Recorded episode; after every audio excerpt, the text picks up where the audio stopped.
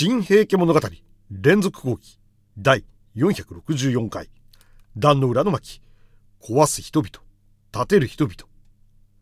吉川英治新平家物語の朗読と解説をお送りしていきます。各回の注釈と授業内容の音声ファイルは学びやホームページ学びや .caesar.net 学びや .caesar.net でチェックできます。前回は壇の裏合戦が終わり秋花と金売れ吉次が我が身の行く末を語り合う場面を解説しました。義経は受水した安徳帝のご意外や三種の神器のうちの西田の捜索に追われていました。陸上の治安と造兵の生け捕りは梶原の手に委ねつつ心もとない何かを感じた義経は建礼門院らの身は彦島に送りそこの守りは直属の家臣に当たらせていました。義経にとって何より急がれたのはこの戦の勝利報告を都と鎌倉にすることでした。その報告には生け捕られた者降伏した者戦死した者の名が書き上げられました。それでは本文を見ていきます。しかし兵大納言親子までが生け捕りの墓に入れられているのはどうしたわけか。前後のいきさつ一応そうしなければならない。事情にあったためか。昨日の裏面は全て義経が一存に行われていい。ちいち鎌倉殿の意を仰いだことではない。同人の軍艦梶原すらも全然知っていないことだ。で時忠親子の扱いには微妙な心遣いを要し義経一人が何かを不審していた様子が見える。ともあれ義経の心身は形を変えた忙しさに責められていた。で今宵だけはせめて一睡でもと心に願い今日も虚しかった総会の沖から黄昏早めに彦島へ船を返してきたのだった。がその小休みも許されないことができた。というのも思いがけない奈良の思想と院の一公家がはるばる都から下ってきその日彦島で彼を待ちわびていたのである。公家は宮内権の醤油近常で連れの奈良帽子とともに東大寺の大仏再建の功にあたっている増大仏師左小弁藤原行高のもとにいるものだと告げた。で行高から義経宛ての書状また院の下し耳も携えておりそれを示して塗装船一層に食料万端なものを乗せ急いでお整え賜りたいというのであった。あれはもう6年前、自称4年の暮れであった。清盛の死んだ、その春先のつい数ヶ月前のこと。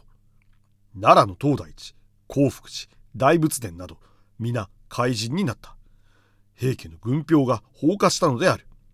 その折の大将が一ノ谷で囚われて、後に鎌倉へ引かれた平重衡であったのは、今更ここで言うまでもない。また、その年以後の大飢饉基礎の放棄諸国の乱れ落中の暗黒状態。やがてまた平家一門が都落ちの豪華やら宇治川一ノ谷の合戦と明け暮れもない地上の騒ぎも言うまでもない。まるで地獄の数年だった。世を挙げて人は暗夜コールの思いに寿命を縮めてきた。ところが今義経ははるばる奈良から来た二人の死者を前に彼らの語るところを聞いて実に意外な思いに打たれずにいられなかった。そんな地獄の歳月と修羅の巷にありながらある一部の人々は自称の年に消防したあの巨大な大仏を聖武帝が建立された当初の姿に返そうという願望を立て一日もたゆまず再建の肝心と功を進めていたというのである。もちろん後白河法皇の発祥である。とかく政略好きな、またそのための犠牲者などは何とも思われない冷酷、無節操な君とも見られて、しばしばあの清盛をも怒らせ、清盛と火花を散らすような腹の戦いをなされたものだが、さても後白河とは驚くべきお人である。底知れないお人柄ではある。と、義経は今、死者たちの話を聞いているうちに恐ろしいほどそれを感じた。さて当初大仏再建の命は法然へと下されたものでしたが法然は長元こそ適任であると推薦し長元がそれを請け負うこととなりました。長元は当時61歳で宋の国には3度も渡っていました。そして宋では幾王山で伽藍建築に従事した経験もあり修謀も厚く意志も強い人物でした。長元は諸国に大仏再建のための記者を募りまた自らも人々の間を解いて回りました。またそれに際しては鎌倉の頼朝や欧州の秀衡からも寄進がされることとなりました。それでは再び本文を見ていきます。だが直接の功にあたって鋳造の指揮をした功労者は宋の巨匠陳那慶という僧人であった。鋳物の技ばかりでなく陳那慶は伽藍建築にも明るいので彼のみはなお奈良にとどまり続いて大仏殿の不審の設計にあたっている。だが数年前に彼が自国から連れてきた総人鋳物師74人のうちにはもう望郷の念に駆られしきりに帰りたがる者も多い。で約半数以上がひとまず帰国の途についてきたのだった。はや多くを申すまでもありませぬか。と使者の近常は終わりに言い出した。それらの僧人たちは皆太鼓ある匠ゆえ陰も厚くおねぎらいの上多くの霊物などたまいかつまた我らに見送りの施設を命ぜられた次第です。でこの2月初め都を立ち周防の国境まで参ったところ合戦のため道は塞がれ博多の津まで行くなどは所詮おぼつかなしと止められました。虚しく赤間ヶ関の外にて待つこと十幾日。ようやく戦もやんだと聞いたのでやれ嬉しやと。今日赤間の町へ入ってひとまず臨海館の後を宿所といたし一同休息いたしおりまする。さてもお使い大義定めし途上。多くの難事を見たことでおわそう。義経も心から同情してこう言った。日頃塗装の駅をする。太宰府船をはじめ。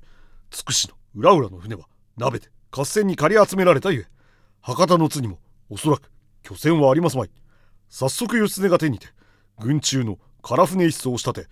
米縁など万端なものも乗せてまいらせる。やれお言葉にてほっといたしました。